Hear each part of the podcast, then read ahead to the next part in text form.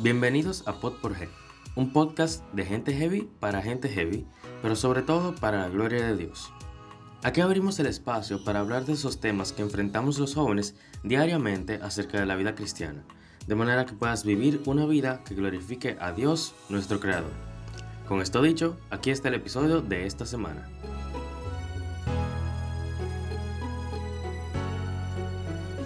Hello, hello y bienvenidos a su podcast Pod por G, un podcast de gente heavy para gente heavy. De este lado se encuentra su host, Esther Reyes, ya yo soy conocida por aquí.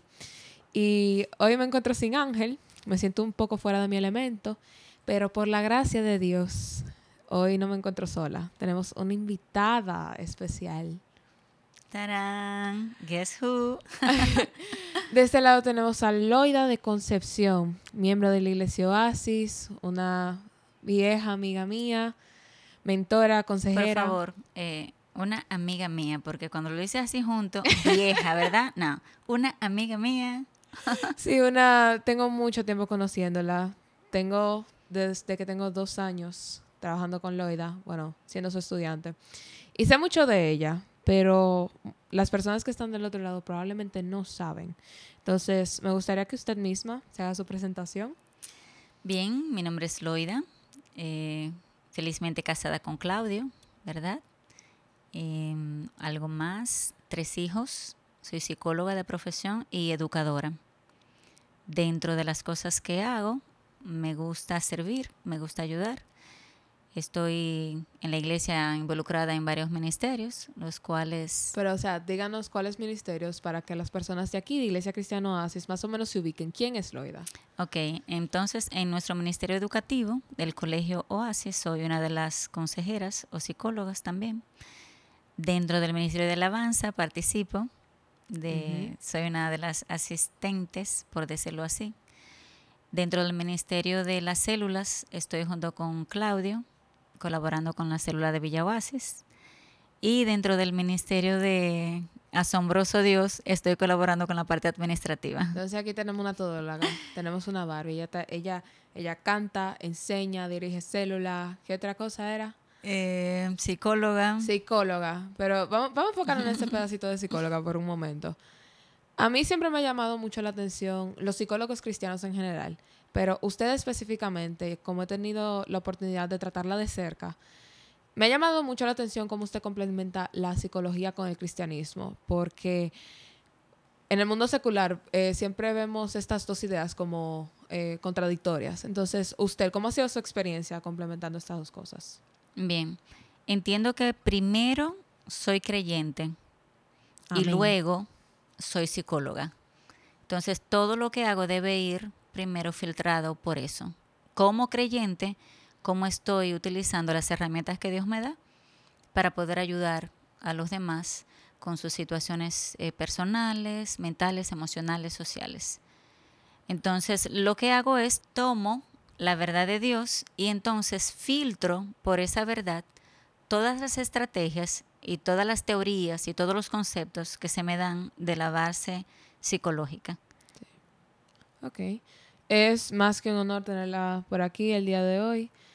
Eh, pues el tema que queremos tratar hoy, nosotros reconocemos que sería muy bueno tratarlo desde el punto de vista desde un psicólogo que conoce eh, la psicología humana, cómo funciona la mente humana, cómo lidiar con este tema de la identidad, pero que al mismo tiempo filtra eso por medio de la palabra de Dios, como usted decía. Ahora, relacionándolo un poco más con el podcast, ¿usted conocía del podcast? Realmente sí, había escuchado de él y recuerdo algunos episodios con Saris, con Ángel. Sí.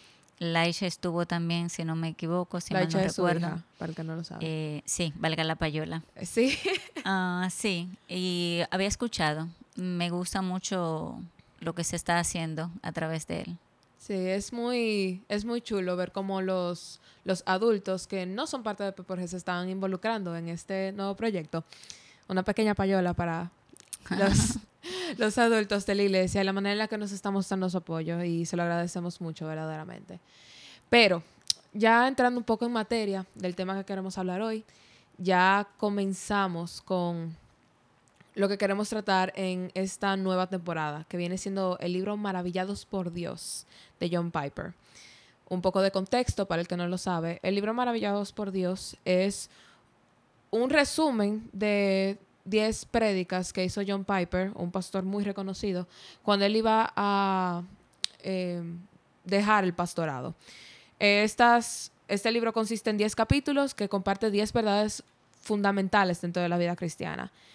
Y para la primera verdad fundamental que vamos a tratar el día de hoy, Loida, si pudiera hablarme un poco de ella. Hoy vamos a hablar acerca de Dios y que Él es. Y de verdad que quisiéramos dejarlo hasta ahí. Sí. Porque es una oración completa. Pero es, o sea, es imposible tú agregarle algo a eso y que haga justicia. Así es. En esta, esta es una de las ocasiones donde menos es más. Porque ese, esas dos palabras, así de simple como son, es que verdaderamente pueden capturar esa esencia. Y aún así, creo que se queda corto.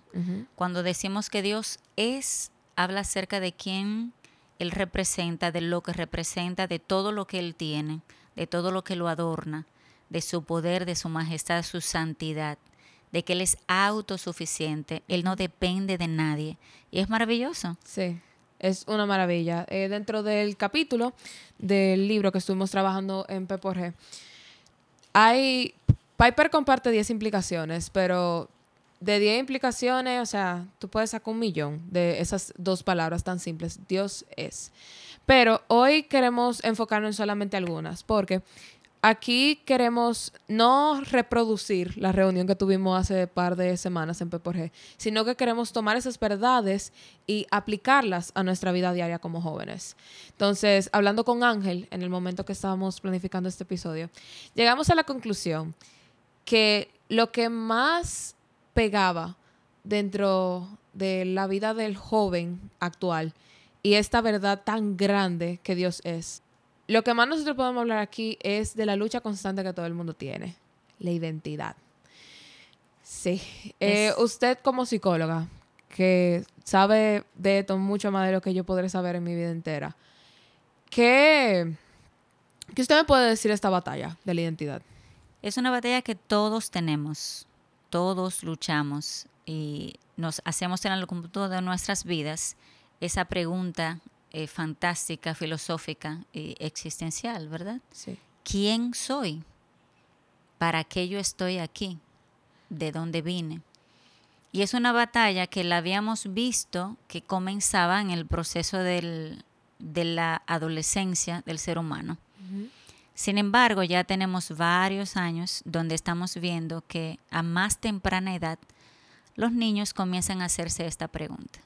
Entiendo que tiene un poco que ver con todo lo que es la sexualización, la hipersexualización que estamos teniendo. El auge de las redes sociales. El auge de las redes sociales, exacto. O sea, la, democratización de todo lo que es información. Eso nos lleva a tener más acceso. El contenido que recibimos es mucho mayor y está mucho más apuntado precisamente a eso, a darnos etiquetas para definirnos y dentro de esas etiquetas está la lucha, porque yo quiero ser aceptado, yo quiero pertenecer, yo quiero ser parte de. Y aquí comienza, lamentablemente, una lucha que puede llevar a las personas a tener algún tipo de trastorno, tanto como la ansiedad, la depresión, la inseguridad. Sí. Eso se me hace un poco interesante que usted mencione que comienza tan temprano ahora que comienza en niñas, niños, 8, 9, 10 años. Porque yo miro atrás a muchas de las fotos que yo tengo de ese tiempo. Yo iba al colegio sin peinarme. Literal, yo me hacía mi colita, me ponía mi cintillo y se veía e-, ese greñero y Hasta ahí. Y yo, yo ya la miro esas fotos ahora y es como que, ¿qué yo estaba pensando? Precisamente, no, estabas, pensando. Pero sí, recuerdo que mi batalla con el tema de la identidad ya comenzó yo, cuando yo comencé la adolescencia, cuando comenzó el tema de la pubertad, que comenzaron a salir pinilla, que uno comienza a enamorarse, que me gusta cómo yo me veo con el cabello lacio, que ya a los 15, que el vestido me tiene que quedar bonito. Ahí más o menos comenzó la, esa batalla. Y he tenido que, que lidiar con eso estos largos años de mi vida. Y yo siempre me pregunto, llega un punto donde uno no tiene ese tipo de preguntas. Bueno, lastimosamente, sí, pero no. Esa batalla puede continuar a lo largo de tu vida. Toda tu existencia puedes estar buscando identidad y valor en los lugares equivocados. Y por eso tiende a llegar a ser una de esas dificultades mayores de sobrepasar, de sobrellevar. Porque te cansas, te cansas de buscar, lo buscas en el baile, lo buscas en el arte, lo buscas en la comida, en la ropa, en el deporte, en el adquirir posesiones. Y no llegas a suplir esa necesidad. Ahora bien, cuando conoces la verdad de la persona sobre la cual descansa tu identidad, entonces eso cambia. Aquí, en este punto, es que nosotros encontramos ese puente entre el tema que vamos a tratar hoy de la identidad y el capítulo del libro Dios es. Porque en el momento que uno comienza a crecer, uno lo ve aterrorizante así, cuando uno comienza a luchar con eso. Pero hay, hay maneras de lidiar con eso, ¿verdad? Claro que sí. Entonces, dígame, ¿cuál es esa manera en la que tú lidias con eso? Mira, ahora actualmente hablamos mucho acerca de la programación neurolingüística y hablamos mucho acerca del pensamiento positivo. Sí. Secularmente, estas son herramientas que se dan. Cultivar tu ser, cultivar tu interior, tus fortalezas, que llenes ese estándar que se ha previsto de ti. Entonces se trabaja mucho desde lo que tú puedes llegar a ser en todo tu potencial.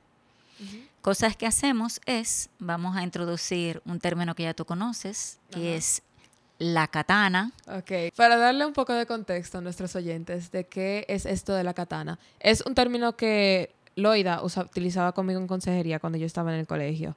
Y ella ahora va a explicar qué es esa katana. Exacto. La katana es una espada, ¿verdad? Súper muy afilada que corta un cabello en dos. O sea que es, aire. es un super filo. Entonces usamos esa expresión para ayudarte a entender que cuando ese pensamiento intrusivo, ese pensamiento negativo se acerca, si lo identificas, él se detiene.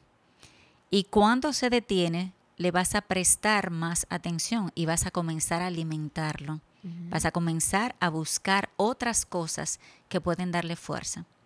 Entonces la estrategia consiste en, llega el pensamiento, lo identifico como uno que es negativo, como uno que no es apropiado, entonces saco mi katana y le vuelo la cabeza. Entonces la katana vendría siendo la verdad. La verdad. No puedo destruir un pensamiento negativo o intrusivo sin la verdad. Cuando utilizo otra estrategia para hacerlo, lo que hago es que lo reubico. No lo elimino por completo. Okay. Entonces, ¿cuál es, eh, en una línea, resúmeme, cuál es esta verdad que tenemos que tener clara? Que la katana que tenemos que utilizar para lidiar con la identidad, ¿cuál es? La verdad de Dios revelada en su palabra. Okay. Todo lo que la palabra de Dios dice es verdad porque es su palabra. Entonces, yo voy a usar lo que Dios dice acerca de mí, de mi condición, de mi valía, de mi poder, no para dármelo a mí, no refiriéndome a mí o apuntándome a mí, sino apuntándolo a Él. Sí, yo quiero, quiero parar en ese, en ese pensamiento de tú tienes que prestarle atención a lo que Dios dice que tú eres. Porque para mí, usted se acuerda cuando yo comencé a trabajar en consejería, era muy frustrante cuando me decían, tú tienes que prestarle atención a lo que Dios dice que tú eres. Pero esa, esa idea está incompleta si tú no entiendes, entiendes que Dios es, que es lo que queremos tratar con el, eh, que tratamos en el capítulo del libro. ¿Por qué es importante lo que Dios dice? ¿Por qué no es más importante lo que dice mi mamá, lo que dice Loida, lo que dicen mis amigos? ¿Por qué eso no es más importante? Cuando hablamos de que Dios es, hablamos de que Él es autosuficiente, de que Él es todopoderoso, de que no tiene principio, no tiene fin, que Él es el creador, que Él es el sustentador. Él es quien lo llena todo y en todo. Entonces, esta verdad es la que tiene raíz para atraer lo que yo soy, mi identidad. Todo lo que yo soy depende de eso, porque yo soy criatura. Y al ser criatura, entonces tengo todo lo que Él ha soplado o ha diseñado para mí. Si no conozco lo que Dios dice en su palabra de quién soy, entonces no puedo utilizar esa verdad. Para eso yo necesito conocer su palabra. Sí. Yo creo que también tiene mucho que ver con que Dios es la verdad absoluta. O sea, todo estándar de verdad, de benignidad, de cosas buenas, es Dios. Todo, toda verdad es verdad de Dios. No importa dónde la encuentres, no importa quién la haya dicho. Toda verdad es verdad de Dios porque Él es la verdad. Entonces, cuando yo entiendo que ese Dios poderoso, que ese Dios amoroso, que ese Dios eterno, ha concebido mi persona en su mente y tal cual dice el Salmo 139, me ha diseñado con cada una de las características que tengo que me hacen única. De hecho, eh, hay una expresión la semana pasada que compartí. Todos somos únicos, originales e irrepetibles. Amén. Y eso porque Dios así lo ha decidido eso tiene que darle valor a quien yo soy. Óyeme, el arquitecto del universo se sentó con su, me gusta enseñarlo así a los estudiantes, se sentó con su libreta y su lápiz a diseñar esta persona. Y en ese pensamiento, él diseñó cada una de las cualidades que tengo, porque él quiere usar eso para mi beneficio y el beneficio de los que están a mi lado. Sí. Una, una de las analogías que utilizábamos mucho era la de quién es que define el valor de, por ejemplo, este pote que está aquí, arriba de la mesa. ¿Quién es que define el valor de ese pote? Lo define quien lo diseña Ajá. y quien lo compra. Exacto. ¿Y quién, quién, quién, te, quién te creó a ti? Entonces, quien me diseña es Dios y de paso, quien me compra también es Dios. Dios. Entonces ambas partes están cubiertas. Sí, entonces ya cubrimos la parte de que Dios es la verdad absoluta, que él, solamente en Él vamos a encontrar la verdad de quiénes somos. También eh, vimos la parte donde Él es quien nos define. Ahora hay una de las ideas, una de las implicaciones que compartía John Piper, que es que Dios no cambia. Y aquí yo le vengo a preguntar a usted, fuera de del, de la psicología dentro del cristianismo, como usted la practica. Me imagino que usted ha ido a seminario y ha estudiado en, lugares seculares. Sí. Entonces, ¿qué son esas cosas cuando uno de sus pacientes está lidiando con identidad? ¿Qué es lo que le dicen que tiene que utilizar para definirse? Por lo general utilizan siempre todo lo que es la valía, todo lo que le da sentido a la vida de esa persona. Entonces hablamos de una estructura de pensamiento, que es lo que por lo general comenzamos a cambiar. Si estructuramos el pensamiento, entonces vamos a estructurar los sentimientos y la conducta. Entonces se trabaja con el ser humano como base. Y el objetivo es potencializar todas las virtudes que tienes a la máxima expresión. Ok, entonces ahora viéndolo desde el punto de vista, de vista del cristianismo, ¿cuál es el problema con esto? El problema con esto es que yo no soy el centro del universo, ni tú tampoco. Fuap. Excuse me. Exacto. Entonces, cuando tú ves el ser humano desde él, tú te quedas corto en lo que puede ser, porque dentro de este cuerpo terrenal hay un alma preciosa que tiene mucho valor, más valor inclusive de lo que tiene nuestro cuerpo. Sí. Entonces, cuando solo trabajas conducta, solo estás echando a un lado o modificando el camino por el cual tú vas a llegar a tu objetivo. Lo que queremos es trabajar el alma, el corazón. O sea, lo que Dios dice del por qué. ¿Por qué me siento triste? ¿Por qué me enojo constantemente? ¿Por qué me cuesta perdonar? Esos son asuntos que tengo que lidiar con mi espíritu, con mi alma. ¿Qué dice Dios del enojo? ¿Qué dice Dios? ¿Está mal? ¿Por qué está mal? Y aquí venimos con, la base de, de hace un ratito. Esto es una verdad porque Dios así lo establece. Dios dice que el enojo, la ira, es pecado. Me daña, daña mi corazón, daña mi cuerpo y daña a los que tengo alrededor cuando trabajo ira no puedo solo trabajar por la conducta, sino porque Dios dice que no es aceptable, no es un estándar aceptable delante del Señor.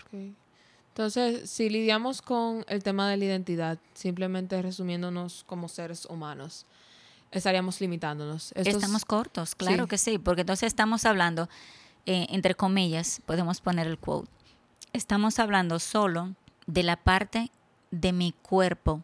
Estoy dejando de lado mi corazón, mi alma. Entonces, si solo me estoy basando en la parte más pasajera o en la parte pasajera de mi ser, entonces estoy trabajando a medias. Sí.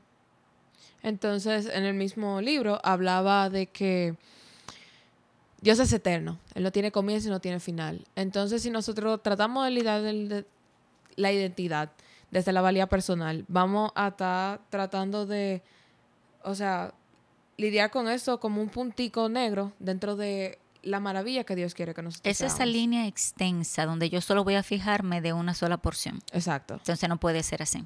Entonces por eso es que funciona más tú enfocarte en, Dios al momento de lidiar con la identidad. Porque soy un ser eterno. Soy una persona eterna. Hay eternidad en mí. Y esa eternidad viene porque Dios la puso en mí. Entonces no puedo solo trabajar la parte de mi conducta y de mis acciones, mis actitudes, sino que trabajo la raíz, que es el corazón, de por dónde estas cosas están brotando. Perfecto. Entonces, ya para finalizar y ponerle el, el lacito al tema, me gustaría tocar en la implicación que Dios es el mismo hoy, mañana y para siempre. ¿Y qué implicaciones tiene eso dentro de nuestra identidad? Ahora mismo, nosotros, mi generación, nos hemos visto condicionados a basar nuestra identidad en cosas que cambian. Pues modas. Yo creo que no solamente es un tema de nuestra generación, eso... Sí, es un tema con el que todos tenemos que lidiar. De hecho, eh, los estándares de belleza de mi generación no son los de las tuyas. Sí. y no son los de los años 90, y no son los de los años 70, ni son los de los 30, porque todo va cambiando. Y aquí está la importancia para nosotros toda verdad que ha sido dicha por Dios permanece siendo verdad desde hoy, ayer y para siempre. Entonces en Dios no está ese concepto que, ah, hoy yo estoy bonita, pero mañana yo no lo estoy. Porque tu valor no depende de cuánto te arregles. Ajá. Tu valor no depende de cuánto maquillaje uses, de cuánto vayas al gimnasio, de cuál trabajo tengas. Tu valor no depende de lo que haces, sino de lo que eres, tu esencia. Y esa esencia la tienes conectada con tu creador. Cuando Dios sopla el aliento de vida en Adán, deja algo de sí en él. Entonces, todo lo que tenemos que podemos hacer que es bueno, es por ese remanente de Dios que tenemos todos dentro. Entonces, nuestro valor nunca cambia porque está basado en, Dios, que no cambia. Exacto. Entonces, cuando decimos, bueno, yo a mis 44 jamás puedo tener el cuerpo que tuve a mis 18. Pero eso no, voy cambia. A tener el mismo cuerpo que tengo ahora, no lo voy a tener a los Exacto. Así que disfrútalo. Ay, Ay, Dios mío. Entonces, cuando veo que mi cuerpo sí va declinando, se va decayendo, hay funciones que se pierden, estéticamente hay cosas que la gravedad, ¿verdad?, hace su trabajo. Pero mi valor, lo que soy, mi esencia, no decrece. No decrece porque está cimentada, está enraizada en la persona que me ha creado y ese es el valor que tengo. Yo quiero también para cerrar hacer este otro comentario. Cuando yo baso mi valor, cuando fundamento mi valía en lo que el otro dice, debo recordar que lo que el otro dice también cambia. Tenemos un, un excelente recurso que muchas veces no queremos entender ni abrazar el cambio en nosotros como seres humanos es hermoso y es válido y es bueno. Que tú mires atrás y puedas ver que no eres la persona que solía ser. Es bueno que tú mires todo el proceso, todo el trayecto y todo el cambio que has traído para ti. yo no puedo ser la misma persona que fui hace 10 años atrás. No debería.